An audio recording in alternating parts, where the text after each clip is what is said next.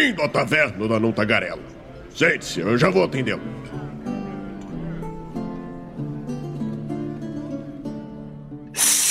Saudações! Olha só, até falei errado, não? Eu sempre falo isso. Ah, meu Deus, eu esqueci como é que eu começo as lives. Bom, então é isso. Saudações, aventureiros! Quem fala é Douglas Quadro. Seja muito bem-vindo à nossa Twitch! Muito boa noite. Estamos ao vivo. Eu acho que eu falo estamos ao vivo em mais uma live aqui no Movimento RPG. Acho que é assim. Não sei, mas a gente tá aqui. Eu, eu esqueci a minha introdução, então desculpa, gente. Estamos aí. Hoje o dia foi cansativo, comemorei muito trabalhando e trabalhando e trabalhando. Então, complicado, complicado. Queria agradecer o Bergode, que já tá aí no chat, o Mestre Herpsch, é, a Távola do Dragão, que é o nosso querido Stamato, tá aí também.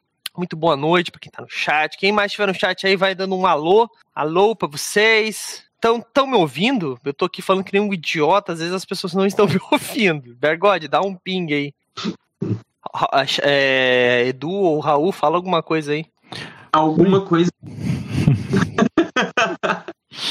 Olá, tudo bem? Ó, o filho da mãe do Stamato falou que não tava ouvindo. Só pra mim ficar preocupado com o filho da mãe, né? Deixa, vai ter, vai ter volta, vai ter volta.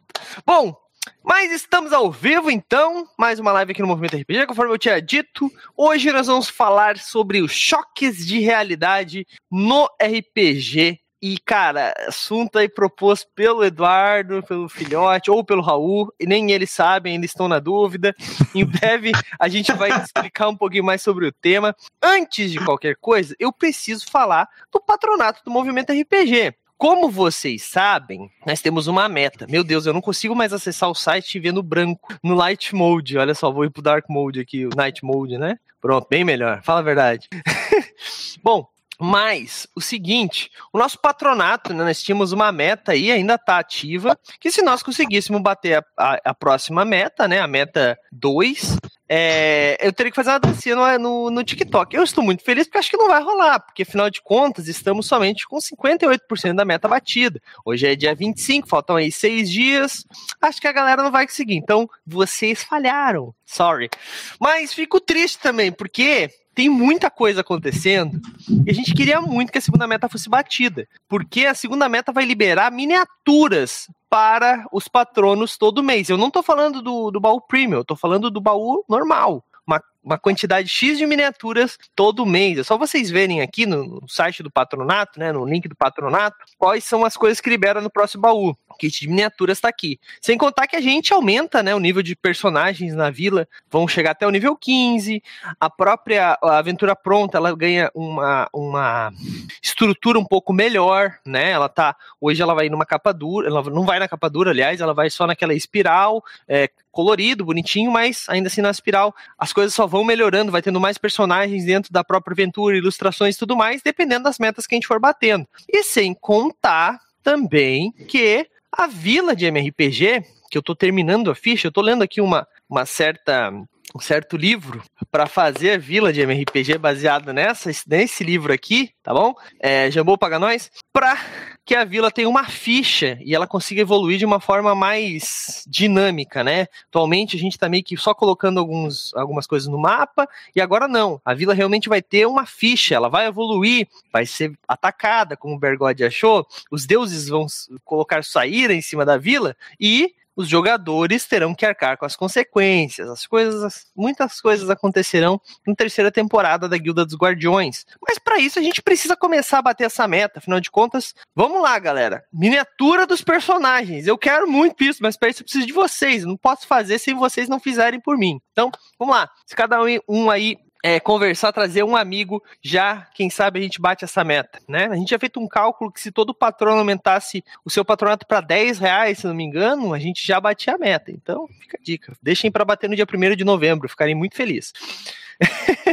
mas, mas, o que, que eu tô falando de patronato? Qual a vantagem? O que, que ganha? O que, que não ganha? É bem simples, galera. O patronato do movimento RPG é os que não são, Bergode, eu sei que o teu é 15. Relaxa. Se tu quiser aumentar para 25, eu ficaria muito feliz também.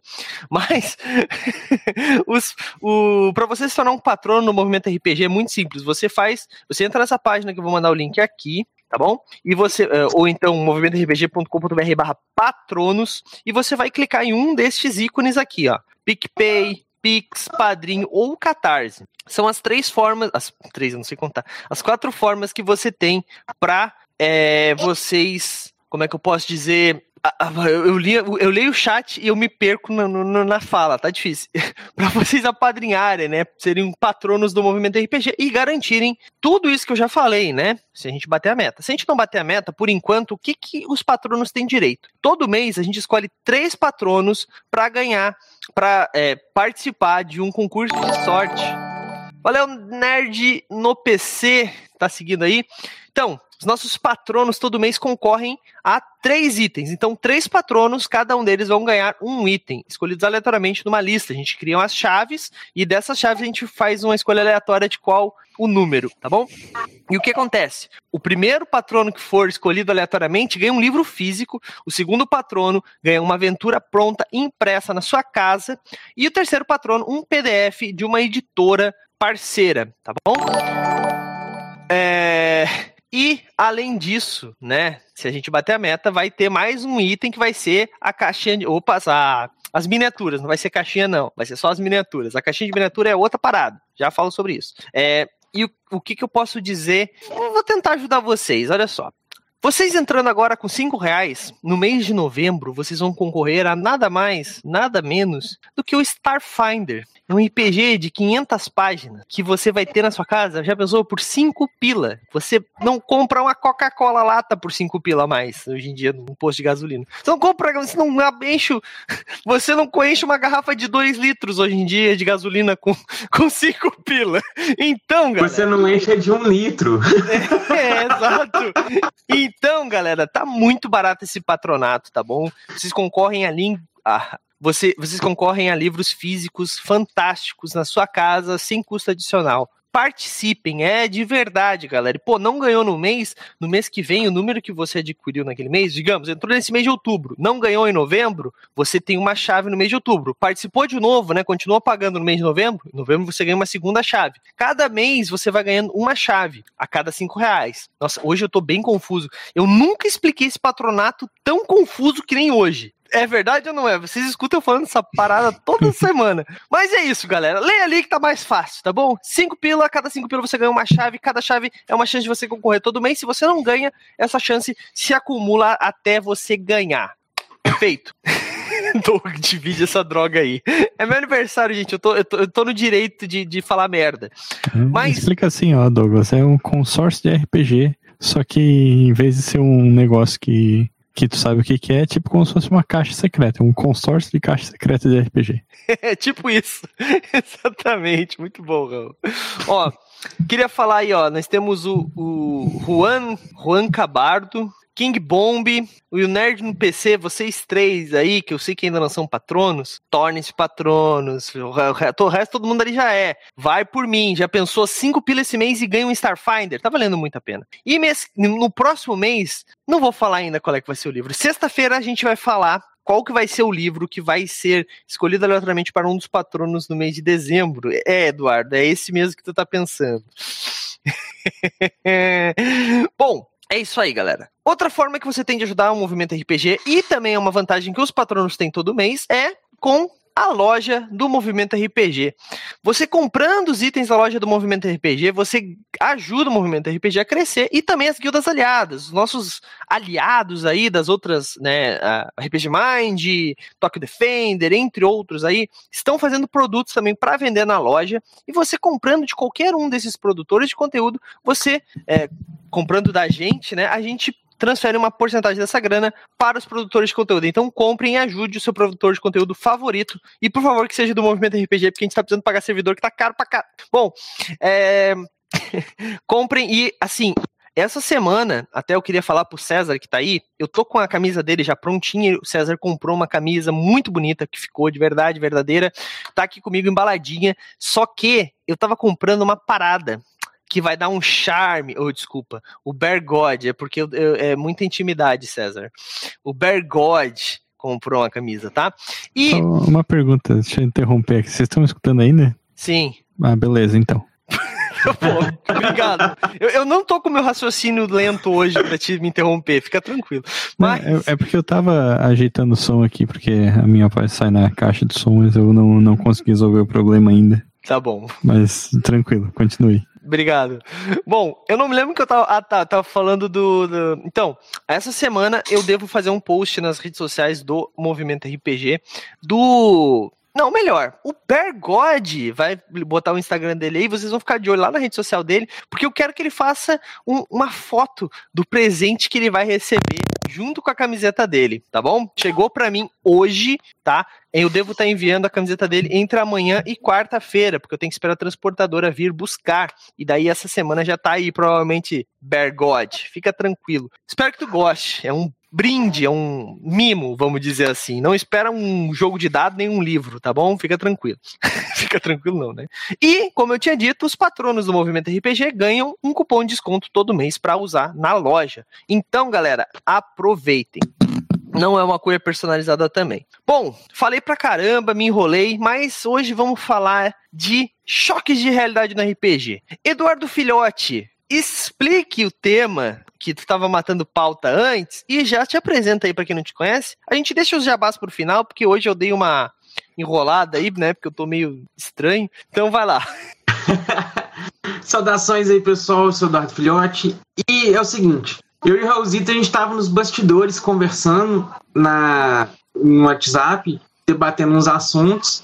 E conversa vai, conversa vem, de repente a gente bateu com a seguinte ideia assim: Imagina uma pessoa muito religiosa. Aí você pega a religião que você mais consegue imaginar a pessoa. E ela para, viveu para, a vida. Para, para, para, para. Eu deveria ter escutado isso antes, devo me preocupar ou tá de boa essa. essa... Não, tá de boa. Ah, tá. tá de boa. Não vai derrubar a gente, que você quiser imaginar aí, que não aí cada um conhece a que tiver mais afinidade tá. e conhece as pessoas que são muito presas na, na, religião ali. Mas imagina a pessoa que né, tá muito centrada na religião ali da, da, que ela conhece. E ela passou a vida dela toda crescendo, calcada nesse conceito da religiosidade dela. E aí, de repente, essa pessoa acorda e descobre que é um lobisomem. Que tudo que ela achava que era mentira é verdade. Que tudo que ela achava que era só história da carochinha é verdade. E tudo que ela achava que era verdade é mentira. claro, né? Dentro do contexto de RPG. A gente assumindo aí, no caso, por exemplo, a gente estava comentando sobre o lobisomem, né, o apocalipse. Uhum. E dentro do cenário de lobisomem, para os garous, as religiões como um todo são contos de fadas. Elas, os mitos das religiões não aconteceram tal qual as religiões dizem. Porque o jogo tem sua própria religião, sua própria temática, tem seu próprio universo, vamos colocar assim. E o que, que acontece? A, é, muitas vezes a gente perde esse foco narrativo enquanto vai lidar com essas questões. Poxa, meu personagem agora teve o mundo dele virado completamente do avesso. Como lidar com isso? É, e só fazendo um adendo aqui, né? Puxando a, a conversa, na real, começou um pouco antes, né? Olha aí. eu vou contar essa história, né, cara? Ela é, eu acho que ela é engraçada, merece ser é compartilhada. Cuidado, é... cuidado. A gente estava é, num, um dia antes da sessão de lobisomem, quando a gente estava jogando lobisomem aqui na Twitch do Movimento RPG, conversando, assim, aquela meia horinha ali, 15 minutos antes de começar a sessão. E aí eu, eu falei com uma piada assim, pô, todo lobisomem é furry. E isso por acaso virou uma discussão séria. Né? Aí o Edu ficou puto e tal, xingou, tô brincando. Saiu da live, não queria mais mestrar, a gente teve que ir atrás dele. É, mas assim, eu, eu, falei isso como piada, mas é porque tem um fundo de verdade nisso, porque que depois foi onde começou essa conversa minha com o Edu, que a gente tava falando ali pelo WhatsApp, porque o um lobisomem ele pode se reproduzir com lobos, né? Em lobisomem o apocalipse. Então, é, eu tava falando, pô, então é, um lobisomem ele se sente atraído por uma loba, ele é, digamos assim, afetado por feromônios ou, ou qualquer coisa assim. E, e, pô, como é que isso acontece sendo que o, o, cara tem a primeira transformação na adolescência, né? Que é um negócio que já é complicado por si só, sabe? Então. A gente tá entrando no assunto de zoofilia mesmo. Só, só pra mim me preparar, assim, porque eu não tinha, não tinha pego essa, esse feeling da história ainda, galera. Eu tô ficando. O Bercode também se tocou ali, ó. Foi bom, é isso, galera. A gente vai encerrando mais uma live aqui no Movimento. Não, tô brincando. Te explica, Raul, pelo amor do senhor Odin. O, o, lobisomem ele pode assumir várias formas, né? Humano, intermediário e lobo. E quando ele tá em forma de lobo, ele pode se reproduzir com lobos. Isso é cânone do lobisomem Apocalipse. Tanto é que tem uma raça de lobisomem. Tá humano? Como? Quando ele é humano, ele pode se reproduzir com lobos com, também? Pode. Não. Quando ele... lobo, na forma humana, pode reproduzir com humano. Tá, mas Isso. e um lobo na forma o lobo e um humano na forma humana pode se reproduzir? Não, é porque assim, lobisomem e apocalipse tem três raças. Tem lobisomens que nascem humanos, tem lobisomens que nascem lobos e tem lobisomens que nascem lobisomens, né? Então, exato. Né? Então, um lobisomem que nasceu humano pode se transformar em lobo e se reproduzir com lobo. E aí o, se nascer um lobisomem, ele vai ser dessa raça que nasce lobo. Né? Então, foi mais ou menos essa a, a origem da, dessa linha de raciocínio que eu conversei com o Edu a respeito, assim, né? E daí que a gente começou a puxar toda essa outra história de a, como é, essa transformação, seja de lobisomem, de vampiro, coisa assim, afeta a mente da pessoa, né? De, tipo, é muito profundo, assim, essas transformações que a pessoa sofre, passa a ver o mundo de outra maneira, né? E o, o, Edu trouxe o assunto da religião ali, né? Em, eu, eu sei que em Vampiro à Máscara a religião é um tema bem presente, inclusive, né? Tanto é que é, existe. Né? Como? Inquisição, por exemplo. Não, a própria mitologia, assim, o sim, Vampiro sim. à Máscara, né? Que os vampiros vêm de Caim, que por sua sim, vez é um personagem bíblico, né? Que é uma puta história foda. Vai, vamos, até eu, pode continuar. uhum. E, inclusive, tem vampiros que se apegam à, à visão religiosa, né? Inclusive, tem é, dentro do cenário também tem, por exemplo, a Shira, que é aquela seita que de vampiros muçulmanos que é, se unem em torno dos preceitos do Islã e usam isso como é, sua própria guia. Esse aí é massa. Filme lindo, mano. Fantástico. Pode continuar. Então, não, é, é isso. É basicamente isso, assim. Daí, é, como, como que isso afeta né, a, a mente do personagem. Né, um, um, caso, por exemplo, é bem o que aconteceu na campanha de cult que a gente tá aí, né, na, jogando a segunda temporada da campanha do Raulzito. E já dá muito essa ideia, porque você pensa que o mundo é ali aquele, né? Tipo, os personagens, entre aspas, eles já têm uma certa. É, é, é uma certa sensação de que algo não, não é bem assim, o mundo não. algo não tá, né? O Cult tem uma pegada meio Matrix, na realidade, assim, eu sinto, né? Ele meio que essa parada do despertar, literalmente. Cara, todo mundo das trevas é baseado nisso, né? Tipo, tu é um humano, eu falei despertar, já lembrei, né? Do, do mago de Ascensão, uhum. que é tipo, do nada tu, tu vê o mundo como, tipo, ele é realmente, que as coisas não são, é tudo código, por exemplo, algumas é, raízes, né? Falando de um pouco de Matrix dentro do mago. Então, tipo, todo mundo das trevas em si é meio concebido com isso, né? O Changeling, por exemplo, é sempre esse choque de realidade, né? Essa, essa parada. E que eu acho. Eu interrompi o Edu fortemente agora, desculpa, Edu. É, que hoje, hoje eu não tô legal. mas, mas só para terminar meu raciocínio, já que eu não deixei tu terminar o teu, basicamente o que eu, o que eu sinto um pouco assim no, no, nessa questão é que os jogadores não sabem trabalhar muito bem nisso no Vampira Máscara. É, até porque o jogo é meio que te propõe quando, quando joga Vampira Máscara, né? No mundo das trevas no geral. Tô falando mais de Vampira Máscara, que é o que eu tenho mais experiência. Mas quando o jogo te joga, né? Quando tu, tu entra no mundo, tu já é um vampiro de pelo menos 10 anos. Se tu é um Kaitife, às vezes, tu é um, um de décima, décima quarta geração. Porque tu teve um tempo de adaptação que a gente não costuma jogar. Pelo menos eu nunca joguei. Queria até saber se vocês já tiveram essa experiência. e Porque, porque esse, esse é o choque. É tipo, acordou no outro dia, sabe? É. Que uhum. isso que é o o gatilho, né? Esse choque que a gente tá falando. É, Aquela ligada vou... na tomada. Edu, se quiser continuar falando, desculpa te, ter te interrompido, já, já, já engata nesse ponto também. Né, cara, eu joguei uma vez no, no, no, nesse sentido, igual você colocou, que a gente começou uma campanha de Vampiro Idade das Trevas, com os personagens como humanos. E igual o Raulzito falou, a, a questão na crônica que a gente estava jogando, tinha uma, uma presença religiosa meio grande, até pelo contexto histórico né, da, da campanha, estava perto da Inquisição. Então, para os personagens, quando a gente estava jogando, essa quebra, né, de você, tipo, o vampiro existe e coisa e tal, foi um choque com a religião muito grande. Foi aquela coisa, assim, dos vampiros, dos personagens começarem a fazer uma jornada de fé. Tipo, ah, será que eu tenho que acreditar na minha fé e tudo? Se vampiro existe, é uma prova de que Deus também existe. Como que eu vou lidar com. E começaram a, trabalhar isso foi uma questão super legal, bem interessante. E né, a campanha de cult do Raulzito, ela tem muito essa questão também, porque os personagens, ela, eles têm essa coisa de quando você vê a, a, a realidade como ela é, sabe? Você tem que.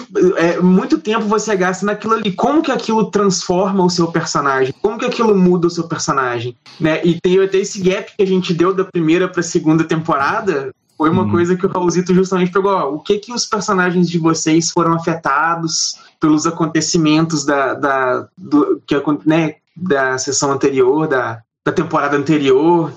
Foi uhum. muito maneiro. Aconteceu, né?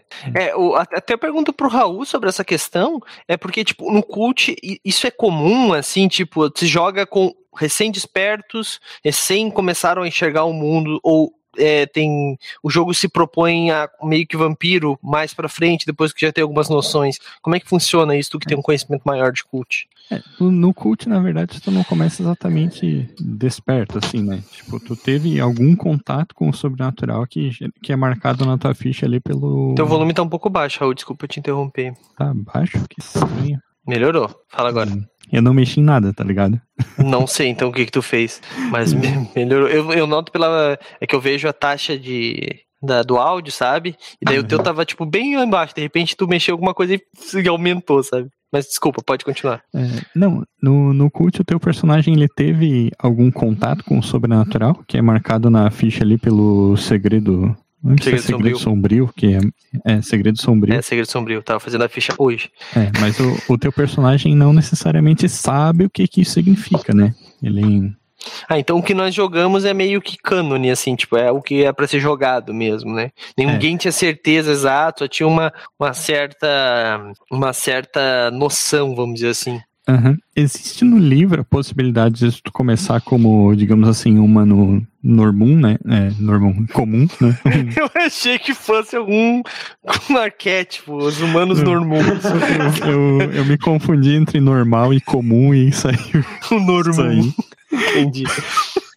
Mas é, tem essa possibilidade de começar a jogar com um humano normal, né? Um adormecido, acho que é de, de acordo com a terminologia do livro. E e ter o teu primeiro contato com o sobrenatural depois, né? Mas essa caminhada é bem interessante no cult, porque a partir do momento que tu começa a jogar, é, chega uma hora que tu começa a, a poder evoluir o teu personagem de forma a pegar os arquétipos iluminados, assim, né? Que são aqueles que já estão é, bem dentro, né?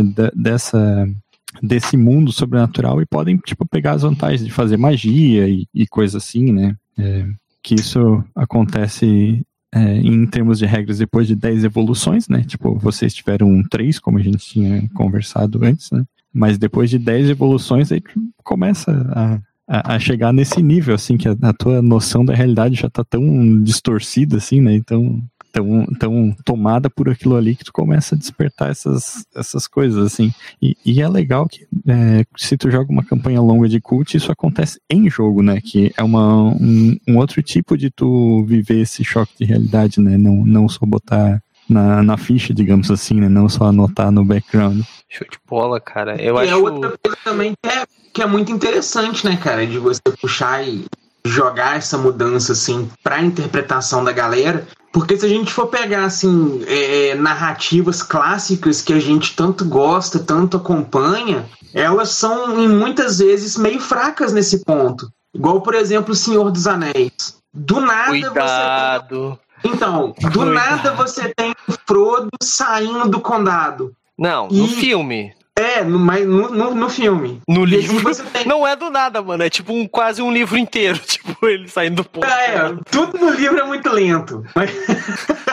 Mas eu digo do nada o seguinte: você não tem aquela preparação. Assim, tudo bem que o Frodo, né, tinha toda essa, essa questão das aventuras do Bilbo, esse fascínio e tudo, mas ele não tinha saído de fato do condado. E convenhamos, para um hobbit que nunca saiu da vilazinha dele do condado, a própria estalagem do pônei lá já é um mundo totalmente diferente. São pessoas com as quais ele nunca conviveu, hábitos que ele nunca viu. É, e coisa e tal, e de repente isso se perde na narrativa. Mas vou te assim, vou defender, vou defender, vou defender aí, ó.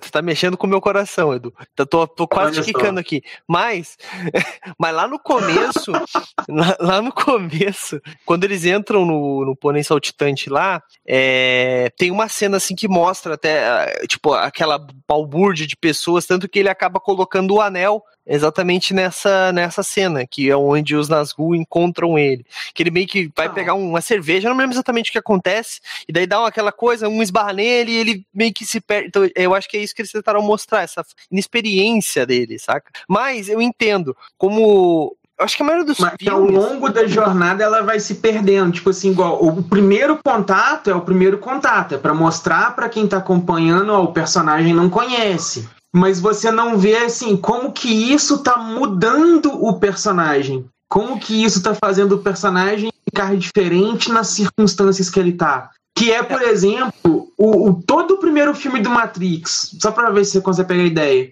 O Neo descobre que tem a Matrix, ok. Aí ele vai, sai da Matrix, vai pro mundo real, ok. O, o filme inteiro é ele tentando aceitar que o mundo é aquilo ali agora a Matrix e o mundo real. E ele fica o filme no finalzinho do filme, quando ele morre. Ah! Spoiler de Matrix, porra! Tô brincando. né?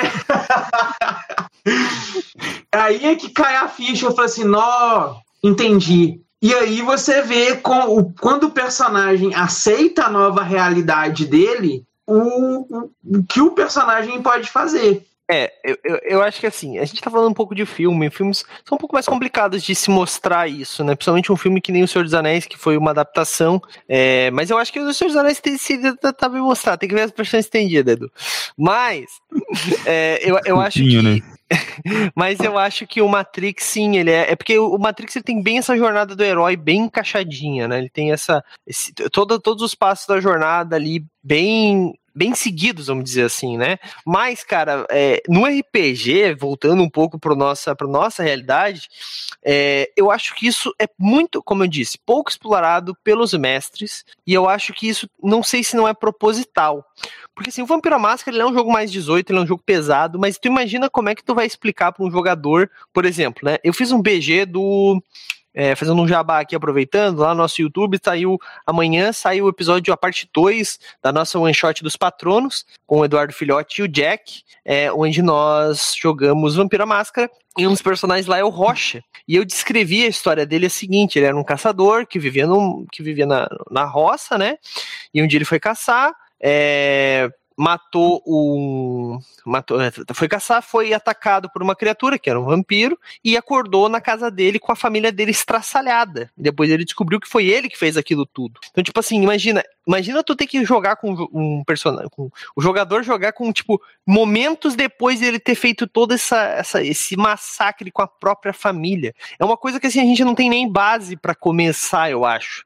Então, eu acho que esse é meio proposital a gente meio que dar um avanço no tempo para quando esse esse tipo de dor, ela já tá enraizada no coração do vampiro, por exemplo, né? É, eu, eu, eu acho que até dá pra tu extrapolar isso se tu pega um, um, tipo um RPG de fantasia medieval, tipo D&D, né, já que a gente citou o Senhor dos Anéis aí, né? É... Cuidado. Tô brincando, gente. É, é, muito é engraçado se tu parar pensar, tipo, ah, tu vai lá, faz um personagem de nível 1, né? Ah, o personagem é um guerreiro humano com uma espada que acabou de sair da vila dele, né? E aí ele tem um, uma batalha contra Goblin, assim, tipo, lá na primeira aventura e mata é, três e. Fica de boa. não nada, nada aconteceu. assim, tá ligado? Nada aconteceu. Mas, tipo assim, matar outra criatura não, não, não devia ser uma coisa tão é, tranquila. Assim, Normal, né? né? Por um aventureiro iniciante, inclusive, né? Tá ligado? O cara acabou de sair da vila, nunca viu nada do mundo, bem dizer, assim, e trata tudo aquilo ali como se fosse uma coisa super comum, assim, né? É, isso é uma realidade. Mesmo pra, mesmo pra. Interrompendo o Douglas um pouquinho, mesmo para personagens mais veteranos, né, cara? Vamos colocar assim.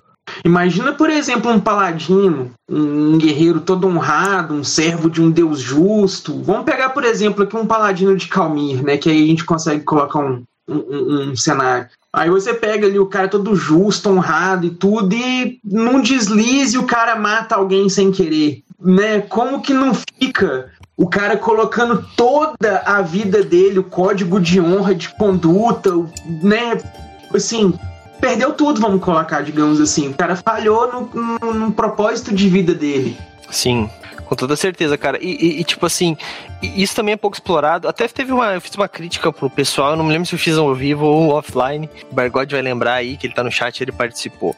Que é uma dica que eu vou fazer, inclusive em breve, no movimento RPG, que é sobre viagens, né? É, que também não deixa de ser um choque de realidade, talvez um pouco menos chocante, mas quando a gente tá jogando um RPG medieval, é muito comum. Ah, vocês saíram da Vila X duas semanas viajando a cavalo até a Vila Y. E nesse meio tempo, não é interpretado. Beleza, faz sentido. Às vezes a gente tá jogando live, às vezes os jogadores querem ação, não querem ficar é, toda, todo dia, toda noite tendo talvez um encontro, né? Tipo, com um encontro aleatório com algum monstro, alguma coisa assim é, fazendo cena de acampamento, que eu gosto, inclusive. É, só que daí chega lá duas semanas depois, eles chegam na cidade e daí eles vão fazer alguma coisa juntos e eles não sabem nada um sobre o outro. Eles nem gostam um do outro. E daí vão falar assim: ah, acabei de conhecer. Não, meu amigo. Tu passou duas semanas cavalgando lá desse cara. Tu não faz assim, ó. É aquele efeito narrativo de cinema, né, cara? É. Que o cara tá falando assim, ah, então vamos para a montanha. Duas semanas depois, chegamos na montanha, como se tivesse acabado de falar, né? O diálogo continua no mesmo ponto, duas semanas depois. Exatamente, cara. Então, então, tipo assim, isso é uma crítica que eu tenho pra maioria dos jogadores, tá? Esse que novato é, é, é, é mais difícil tu interpretar isso, mas tem que botar na cabeça que, assim, quando o narrador faz uma viagem, você precisa, às vezes, até passar algumas características suas. Ah, é, no meio dessa viagem, o pessoal começa a notar que o meu personagem foi um cachimbo. É, de vez em quando ele tira as botas para os pés ficarem descansados e levanta um mau cheiro, sabe? Tipo, cara, característica simples, qualquer coisa que tem. Pra, te criar uma ligação com os outros players. Ah, determinada vez a gente foi buscar lenha junto, eu escorreguei, um cara me deu a mão porque tava com neve no chão. Então, tipo assim, tu vai criando essas ligações. Isso é até uma mecânica que os narradores podem utilizar. Eu, eu tô dando dica aqui ao vivo. Mas isso é até uma mecânica que os narradores podem utilizar para criar laços. Que é uma coisa, fazendo um jabá aí, que o cult resolve muito bem com as relações, que a gente uhum. também às vezes não joga tão certinho. Né? Às vezes as relações. Os dois têm relação de nível 2, mas os caras não se conversam. Então, tipo assim, é uma coisa que, que, que, a gente precisa interpretar um pouco melhor. E no, nesses RPGs de viagem, isso não acontece, mano. No DD, principalmente, não acontece, mano. Vai, vai. Os caras estão lutando há meses junto e um não sabe que o outro cura. Tá ligado? O cara tava, tava se curando. E daí na hora, ah, não, vou pedir uma cura pra ele. Não, não, não pode, porque senão é extra jogo. Ele nunca falou que cura. Porra, cara, o cara tá curando a semana do meu lado, sabe? Então, é, é esse tipo de coisa. Raul, o que, que tu acha disso, Raul? Cara, eu, eu acho que se tem um jogador old school, tu pode inclusive fazer uma tabela, tá ligado? pequenas relações entre os personagens para tu rolar entre as viagens. Isso ia dar um bom post pro movimento RPG. É uma boa ideia. Uma vez eu fiz, eu fiz com meus jogadores o seguinte: eles passaram quatro anos viajando de dirigível de uma cidade até a outra. E porque foram várias paradas e tal. E, cara, era longe, vezes, hein? Era longe. É, às vezes as coisas não acontecem. Eles estavam atravessando o continente, basicamente. Às vezes não acontecem coisas. Então a gente teve duas sessões dentre esses quatro anos que aconteceram coisas. Só que dentre esses anos, o que, que aconteceu? A gente meio que. Eu falei assim, tá, quando pararam na cidade X, jogador X, o que que cada um fez? Ah, tal foi na taverna, baseado no que eles conheciam dos próprios personagens. E daí eles criaram meio que uma história entre, nesses períodos que é, entre as viagens. Eles coletivamente escreveram meio que uma história junto desses quatro anos saca? Eu dei basicamente os points onde eles iam parar, coisas que deveriam acontecer, e a gente fez. E daí depois, no dia do jogo, logicamente, tá, ele, fez, ele foi na taverna, mas aconteceu tal coisa. Daí eu fiz uma mecânica com cartas, onde tu tirava uma carta. Se, de, dependendo do naipe da carta, acontecia uma coisa boa, ruim, entendeu? Fiz uma mecânica assim. Daí o cara, ah, um perdeu o dedo numa aposta, o outro ah, casou, sabe? Tipo, essas coisas acontecem. Quatro anos, mano, é muito tempo, saca? Então, tipo assim, esse tipo de coisa precisa ser desenvolvido com os jogadores. E, e cara, os jogadores são a melhor pessoa para fazerem isso. Então, se o seu mestre não estiver fazendo, cobre ele. Porque esse choque de realidade de tu sair, como o Raul falou, sair da tua vila. Tu tem a tua família ou teus amigos, mesmo que tu uhum. seja um cara sozinho, solitário, cara, tu conhece as pessoas e tu vai, tipo, por um lugar inóspito, sem nada, árvore de um lado, árvore do outro, e um cavalo. Não sei que tu vá conversando com o teu cavalo porque tu é um druida, sei lá. tipo, tu precisa conversar com alguém, cara. A gente, so, nós somos animais sociais, tá ligado? Então, meio complicado, meio complicado. É um choque bem, bem complexo esse aí. Edu, ia falar alguma coisa? Cara, foi, eu não tinha, não tinha analisado ainda por esse ponto, não. Às vezes Mas a gente pega um tema sentido. e dá pra explodir ele ao infinito, né, mano? Ao infinito, justamente. E, cara, e é... gente... pode falar, perdão, vai lá. E se a gente for pegar pra, pra, pra olhar, assim, coisas que, que né, expandiu a ideia, a gente mesmo, às vezes, aqui no movimento RPG, a gente costuma fazer essas coisas de choque de realidade. Um exemplo clássico que a gente fez aqui. Até então, RPG sempre foi colocado, ensinado, espalhado, divulgado como um hobby interativo para as pessoas se ajudarem. É sempre o grupo em comum, o grupo juntinho, né, para contar a história e coisa e tal. O que, que a gente fez? Um torneio PVP. Vamos jogar RPG, PVP, um contra o outro, num torneio. E, cara, foi super divertido. E uma puta quebra de realidade na forma de jogar RPG, de, de fazer, né? O, RPG. É, eu tenho uma outra, achei que tu ia falar sobre essa, que aconteceu duas vezes. A primeira foi no próprio Liga do. Liga, eu tô confundindo, tô, é que eu tô vendo uma tela aqui. Na própria Guilda dos Guardiões, onde nós tínhamos um personagem que na verdade ele era um vilão no meio da galera, que era o personagem do Hit. Então o que aconteceu? Ele levou todo mundo fazer uma missão, ele era o contratante da guilda, levou todo mundo, chegou lá, ele pegou o que ele queria, teleportou, não pagou ninguém, deixou eles com dívida, ferrou o grupo, porque ele era um vilão desde o começo. Então, tipo assim, é, é, tu mostrar que os jogadores não precisam ser um grupo não precisa ser todos do mesmo alinhamento, não precisa ser todos bonzinhos, não precisa ser todos. A, a, cada um pode ter o seu, o seu ímpeto e nem todos precisam ser amigos só porque vocês são amigos fora da mesa. Aconteceu da segunda vez na própria One Shot, onde o personagem do filhote ele era, na verdade, o cara que eles estavam caçando. Spoiler. Quem não viu, ele era o personagem que a galera tava caçando. Então ele tava o tempo todo na investigação, porque no Vampira Máscara tem uma habilidade chamada é, Máscaras Mil Faces, que tu meio que tu parece que tu percebe a pessoa de uma forma diferente. E ele se transformou num cara que tava junto com eles no grupo procurando o personagem dele.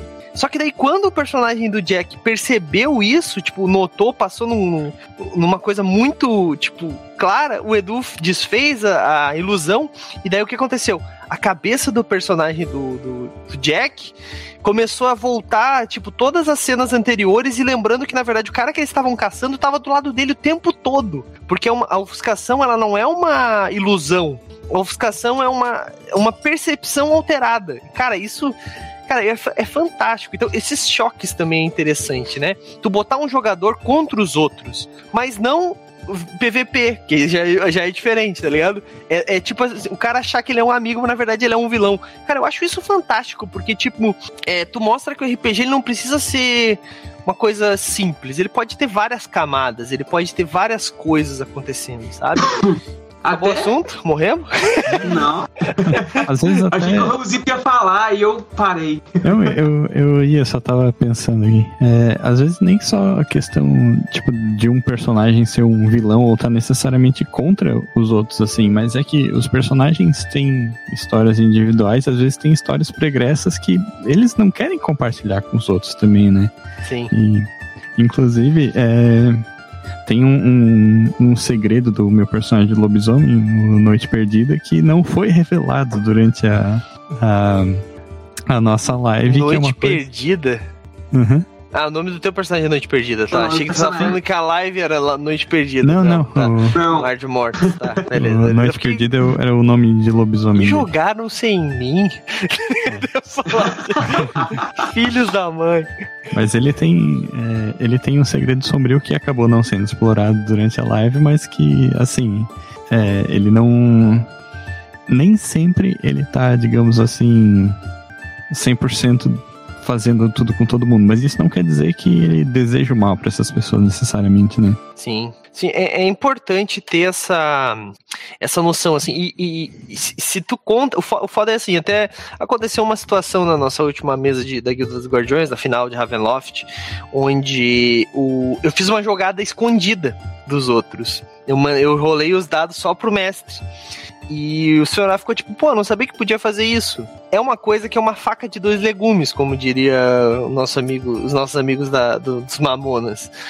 Porque é, é uma coisa assim, que não deveria ser necessária. Porque a galera vendo jogando um dado, vendo que eu tô usando prestidigitação para roubar alguém do próprio grupo, deveria agir como se não tivesse visto se eu tirei um dado muito alto, tá ligado? Acontece que, às vezes, os jogadores não conseguem fazer isso. Isso é um problema. Porque tem que ter. É, é, olha aí, mais um choque de realidade, que é essa parada do extra-jogo. Eu acho que esse é o maior choque de realidade de um RPG, na realidade, agora, começando a falar, porque tu tirar uma informação que tu tem do teu personagem é muito difícil. Até uma, uma crítica, né? Uma crítica não, né? Uma frase que todo mundo já ouviu, né? Aquela famosa, tá, eu sei, eu não sei, mas o meu personagem sabe. Ou então, não, mas se eu sei, meu personagem sabe. As duas são sempre faladas, né? Então, tipo Sim. assim, pô, o, o meu personagem tem 8 em inteligência. E eu, sei lá, tenho física, eu sou físico, né? Falando do Pergod aí. então quer dizer que eu, eu sei, o meu personagem sabe física? Não, não é assim que funciona. Se tu não sabe, se tu tem 8 de inteligência, ou sei lá, 8 de sabedoria, tu não sabe se, se nortear, achar o norte, alguma coisa assim, tá ligado? Tipo, é uma coisa que independente do teu conhecimento como jogador, o teu personagem não tem. Mas o contrário, como é que funciona? Porque às vezes meu personagem tem 25 de inteligência. Ah, eu já tô falando de D&D 3.5, né? D&D quinta edição, que tem 20 de inteligência, que é o máximo, né? E aí, como é que faz? Eu não tenho 20 de inteligência, cara. Desculpa, tá ligado? Co como é que funciona isso? Posso pedir pro mestre para eu resolver um enigma com dado, alguma coisa assim? Raul, o que, que tu acha? Tu que é um mestre aí há, há 40 anos de D&D quinta edição. É... Pô, sacanagem, né?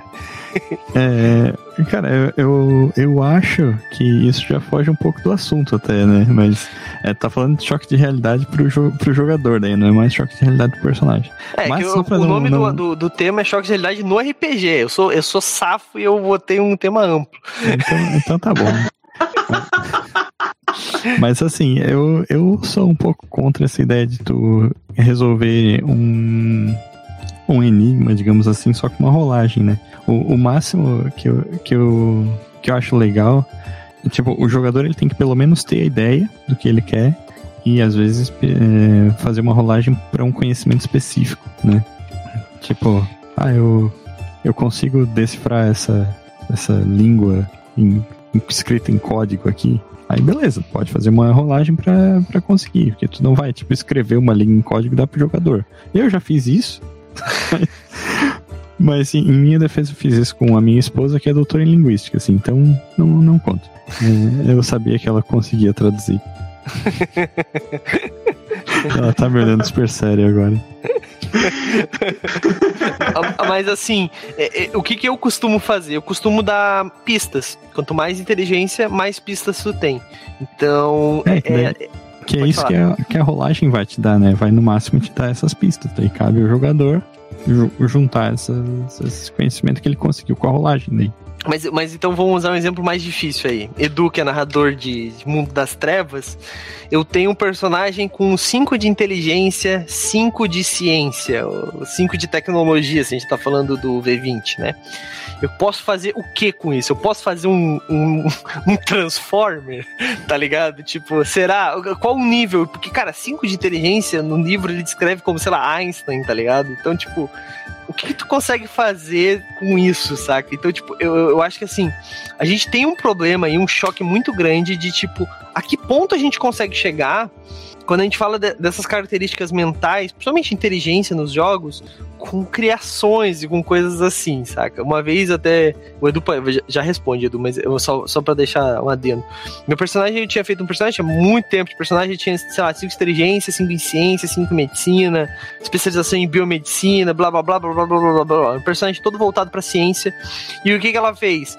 Ela fez uma espécie de vampiros é, android, sabe? Ela usava o sangue vampírico pra, pra ligar máquinas que eram. Pra ligar androides, sacou? Então, tipo mas daí a gente começou a pensar, pô, mas isso não faz nenhum sentido, porque a ideia do vampiro é exatamente esse negócio da, de, tipo, a maldição, saca? Então, como é que isso funciona? A potência do sangue. Cara, deu uma discussão absurda. Eu falei, cara, eu tenho cinco. Eu era adolescente, tá, gente? A gente jogava. A gente jogava X-Men das Trevas, a gente não jogava Mundo das Trevas.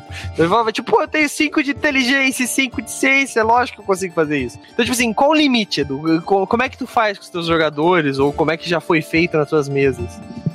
Cara, você tocou até num ponto bem interessante, porque é o seguinte, é, você, sim, teoricamente o personagem poderia fazer qualquer coisa, desde que uma explicação plausível para como ele conseguisse fazer aquilo, mesmo que não fizesse lógica para o nosso conhecimento, ok. Assim, é igual o Raulzito falou, a pessoa se esforçou na ideia do que ela queria transparecer. E aí, se dentro do contexto da narrativa, é, essa ideia, ela gerar uma boa narrativa, gerar uma boa história, eu não vejo como um impedimento. Igual o caso que você colocou de, de misturar tecnologia com coisa de vampiro e coisa e tal. Pensa bem, cara. Um cientista extremamente inteligente, com a imortalidade todo o tempo do mundo à sua disposição. Você acha que o cara realmente não tentaria fazer os experimentos assim para ver se até onde chegariam os limites dos poderes do sangue? Será que é uma coisa científica ou o personagem é, seria uma coisa religiosa, né? A maldição do sangue, essa coisa da metafísica, ou o cara conseguiria empirizar de forma científica como que o vampirismo funciona e tratar isso? E aí a gente chega naqueles pontos que, que, que fica, por exemplo. É... Nossa, não é preciso pra me fugir agora o negócio que eu querendo falar desde comigo. Vai, vai voltar aqui daqui a pouco. Mas aí a gente chega naqueles, naqueles pontos que a gente tem umas, umas ideias meio mirabolantes que já, já beira assim, nossa, mas. É, ah, é, a pessoa, você colocou, tem né, inteligência 5, raciocínio 5, não sei o que, a gente esquece um, um, uma realidade da, da, da, parada que é a seguinte: é um certo equilíbrio. Se você é muito bom em um ponto, em algum outro ponto você tá negativo. Qual que é a consequência de o um personagem ser tão inteligente assim? Ele é, ele tem déficit social, ele tem algum problema cognitivo. Então, é que era um e... personagem de mil e poucos pontos de experiência no Vampira Máscara, então. é porque a gente jogava. É adolescente, né, gente? A gente jogava todo dia, das sete horas até a meia-noite, então. A gente jogou muito Vampira Máscara. então eu não tinha nenhum déficit. Eu tinha basicamente cinco em tudo, porque eu não tinha sétima geração. É, mas eu, eu entendi, isso não é, não é a regra, né? A exceção, entendi a treta. É. Porque fica aquela coisa assim, cara. Ah, é impossível você misturar as coisas? Não, não é.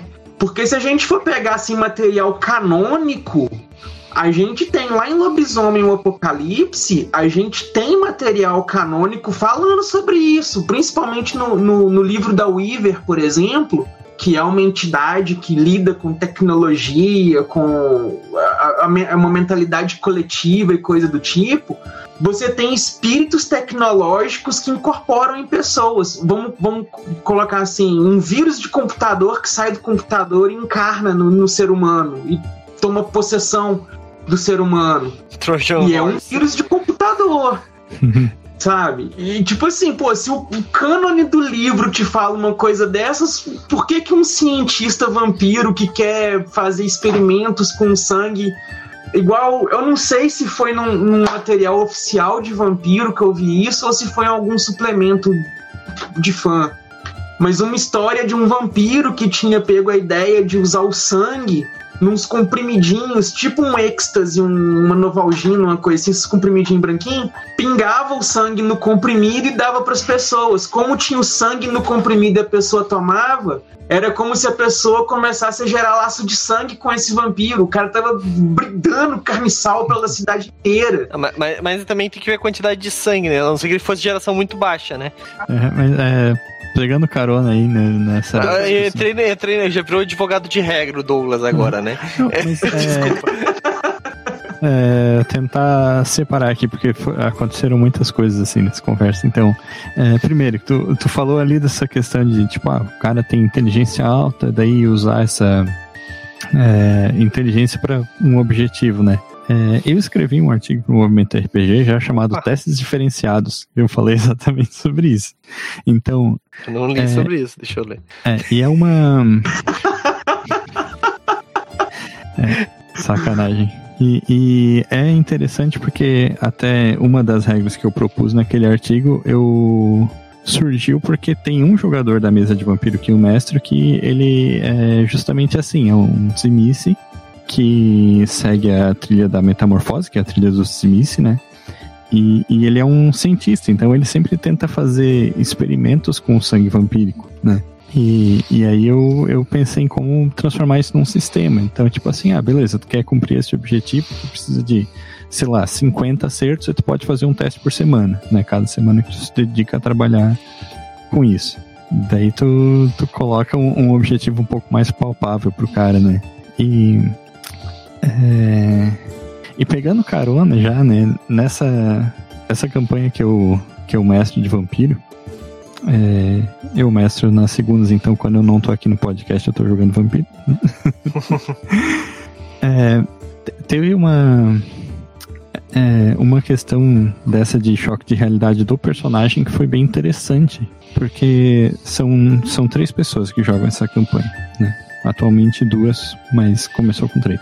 É, dessas três pessoas, é, dois eram amigos meus das antigas, que jogavam comigo quando eu era adolescente, então são jogadores super veteranos, assim. E a outra pessoa é uma jogadora novata, né? Começou agora, assim. E a campanha era, era do Sabá, né? Então mas aí é, tu pensa, pô, mas botar um jogador novato no Sabá logo de cara não é estranho? Então, é isso que foi legal, porque é, a personagem dela era do Sabá, mas ela ainda seguia a trilha da humanidade, né? Então representava muito assim essa ideia da natureza é, mais humana da personagem dela, digamos assim, entrando em choque com essa monstruosidade de Sabá. Então, ah, ela tinha que participar de um ritual do Sabá, só que daí chegava lá ela tinha que fazer teste de degeneração para para manter a. Para perder Sim. a humanidade, né? Porque Sim. é isso que, que acontece com os vampiros do Sabá. Eles vão perdendo a humanidade até que trocam por uma trilha, né?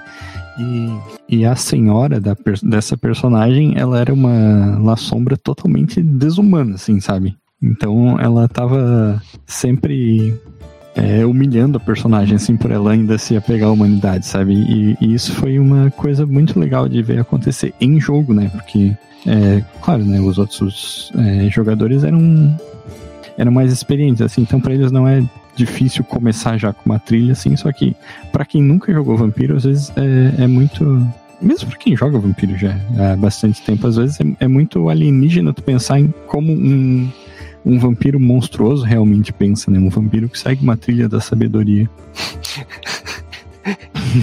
Desculpa, eu tive uma, eu tive uma, a gente jogava nessa época e daí a gente descobriu as trilhas, né? Daí todo mundo começou a fazer a trilha dos ossos, que é aquela que tu que tu não pode ter medo da morte, paz, as, né? Todo mundo tinha trilha das, da, dos ossos e humanidade 10, né? Tipo, e trilha 10, pra, porque a gente morria muito e daí precisava voltar rápido, né? Porque quando tu tem 10, né, tu, tu retorna mais rápido, tá ligado?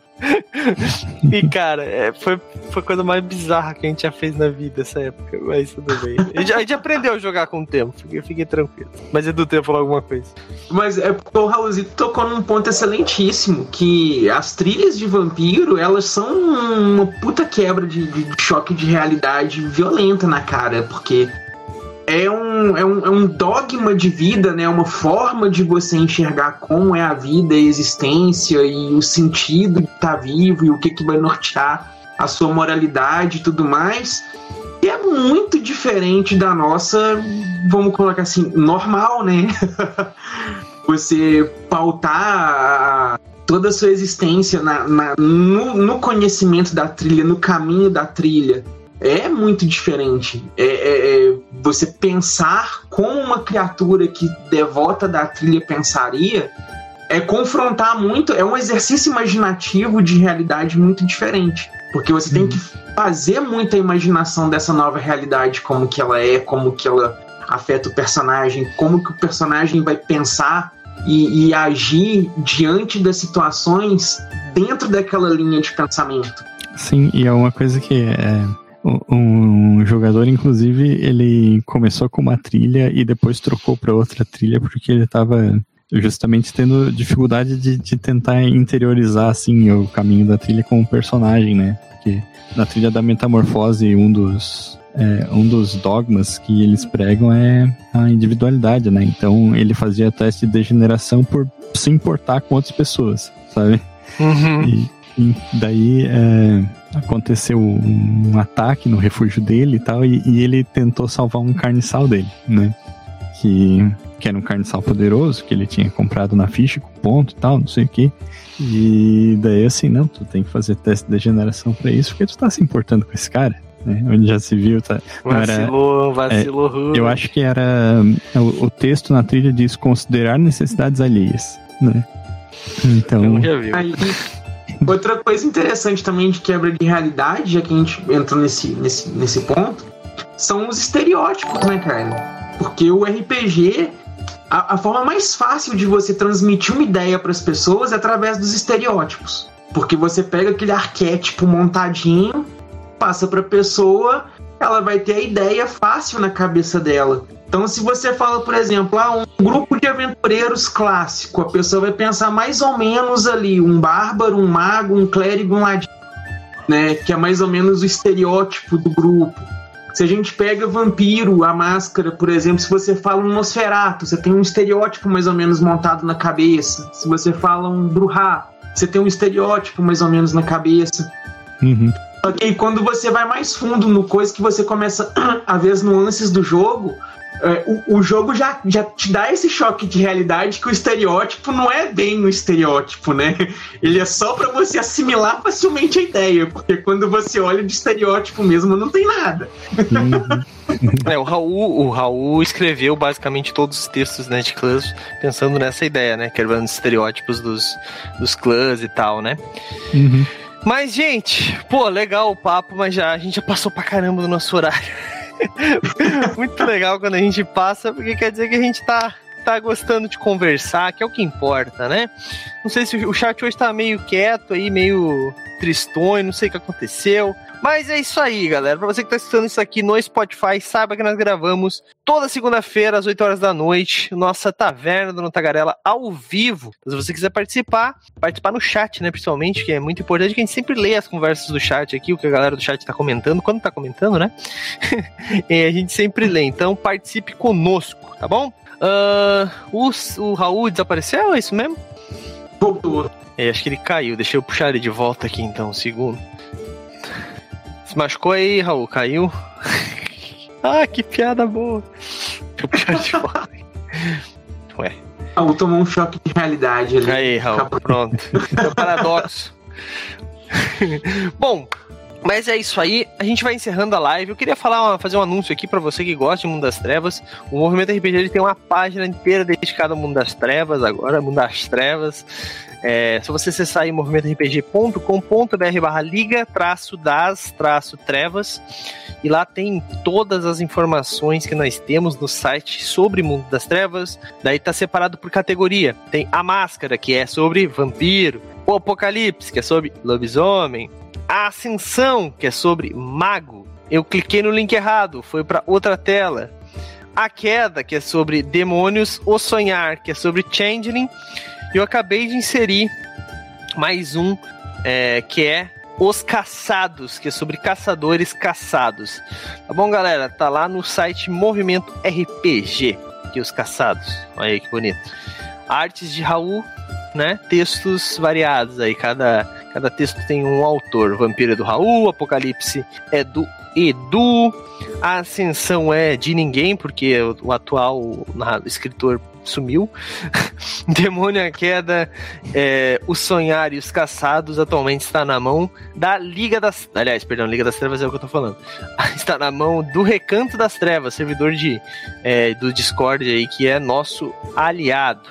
Bom, uh, feito, feito. Então é isso. Acho que temos um assunto, né? Acho que tá, tá bem bem conversado, ficou bem explicado. Quem sabe fazemos uma parte 2 em breve aí, conversando sobre esses choques de realidade. Acho que ficou bem divertido. A gente com mais uma pessoa aí para ter mais uma visão, né? Vamos pro jabá final então. Raulzito quer fazer jabá de alguma coisa, participou de alguma coisa. Sexta-feira saiu post novo no site, né? Falando nisso. Sexta-feira saiu post sobre disciplina ofuscação de Vampiro Máscara. É, mas vou deixar aí então o o link da Liga das Trevas, né? Onde estão a, a maioria dos textos que eu escrevi. Nossa, o áudio deu um pulo agora. Estourou. que engraçado. Eu não mexi em nada aqui. Tá com algum mau contato no teu carro, depois dá uma olhada. É possível. Mas, é, então, vou deixar aí o link da Liga das Trevas. Ah, já tinha colocado, mas vou botar aí para reforçar então. Boa. É. É, enfim, e vou botar aí também o, o link do, do, artigo que eu citei aqui do Já deixei. diferenciados. Já botei também. Pô, daí, daí é foda, né? e deixei ele na tela rodando enquanto isso. Aqui mas o negócio é... é rápido. Mas é isso aí. Show de bola, show de bola. Links no chat, então. Mas eu acho que aconteceu alguma coisa estranha. É. Raul, agora teu áudio tá vazando dica aí. Filhote, faz seu jabá e aproveita, dá uma aliviada naquele jabá, mas pode fazer também, que eu acho que não dá nada, não. Afinal de contas, a gente falou de Vampira Máscara, galera. A gente falou, eu falei de cenas bizarras aí, então vai lá. Mas galera, hoje é segunda-feira, então saiu o podcast nosso lá do MachineCast. O episódio de hoje a gente tá falando sobre os personagens mais poderosos dos animes. Então corre lá para conferir a lista de personagens que a gente selecionou. Teve também coluna off-topic que saiu hoje, tinha fresquinha, tá pegando fogo aqui no forno do Movimento RPG, que eu tô batendo um papo lá falando sobre experiência com morte de personagens. Então vamos lá, se vocês já passaram por isso ou estão prestes a passar, vamos lá bater um papo sobre isso que tá bem legal. Sexta-feira, o texto de da Liga das Trevas vai ser sobre lobisomem, então cola aqui também pra gente poder conversar e bater um papo sobre o Wild e fechar a tríade principal aí da parte metafísica de lobisomem. E acompanha lá também aquela redezinha maiores de 18 lá do meu Instagram, da minha lojinha, que vocês já sabem né, qual que é, passa lá, confere. O Douglas deve ter o link ali, porque eu não fiz meu Linktree ainda, eu tô Ai, passando vergonha já. Ai, meu Deus. Mas sexta-feira, quando a gente estiver na live de cult, vai ter o Linktree bonitinho, eu vou estar tá postando. Então acompanha a gente também sexta-feira. Vai ser a última já, Raulzito? Vai, vai ser a última já. Se a gente então, ajudar, né? A gente, né? Cola com a gente aí sexta-feira para última sessão da segunda temporada de Leipzig, que é a aventura de cult que o Raulzito tá narrando pra gente, que tá muito foda, muito, muito foda. É isso aí, é isso, isso aí. Show Feliz de que bola. estão gostando.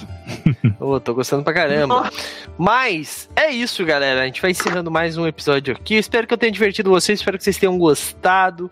Não se esqueça de curtir se você tá vendo isso aqui no YouTube. Se você tá vendo isso aqui na Twitch, no Void. Segue a gente pra não perder. Participa com a gente na segunda-feira às 8 da noite. Se não puder, eu te agradeço por for lá no YouTube, deixar um like, se inscrever no canal curtir os vídeos todos lá, sempre, sempre, sempre. E também, para você que prefere, tem no Spotify, tem no Deezer, tem no Amazon, não, no Amazon, Amazon Podcasts, Amazon Music, acho que é. Tem todo agregador de podcast aí que você for encontrar, vai ter nós lá. Só procurar Movimento RPG, tá bom? Uh, é isso, a gente vai encerrando mais um episódio aqui. Espero vocês. Aliás, vou fazer o calendário da semana rapidinho. Amanhã nós teremos mais um episódio do Papeando e Jogando, assim que a gente tá chamando essa atração onde eu e mais alguém, né, depende da quantidade de pessoas que aparecerem, jogamos um jogo e conversamos sobre RPG. É, dessa vez a gente vai jogar Minecraft, teoricamente, dizem as más línguas aí, não tenho certeza. Então, se você tem bastante preconceito com esse jogo, entra no chat só pra xingar. Se você gosta do jogo, entra no chat pra xingar as pessoas que estão gingando. E vamos aí conversar sobre RPG. A ideia não é só focar no jogo, a gente vai realmente conversar sobre. Vai estar, tá, a princípio, eu, o Yuri, o, e o Jack. O Jack, inclusive, vai estar tá fazendo uma live ao mesmo tempo no canal dele. Vai ser uma live conjunta, não sei como é que se chama isso. Vai ser bem legal. É, Quarta-feira teremos Guilda dos Guardiões, terceira temporada, perdão, segunda temporada, episódio 3. Dessa vez eu volto a narrar, Raulzito volta a jogar. Teremos jogadores novos, retornos, vai ser muito legal. Vai ser uma história meio que cutulesca, vamos dizer assim, que eu acho que a galera vai curtir pra caramba aí. Não tô usando nenhum cenário oficial, mas eu tô usando um bestiário muito especial que eu só vou descrever na quarta-feira. Vou falar sobre ele, se a galera se tocar o que que é. Tem spoilers rodando por aí, mas eu não vou falar qual é. É... Quem tá ligado já sabe. Na sexta-feira teremos o episódio final de Cult, né? Conforme foi falado. E na semana que vem, então, é, a semana que vem tá cheia de coisa nova acontecendo, mas eu falo na semana que vem. A gente vai encerrando essa live aqui, agora sim, falou! E aí, você gostou? Acesse todas as segundas às 20 horas twitch.tv barra mrpgoficial.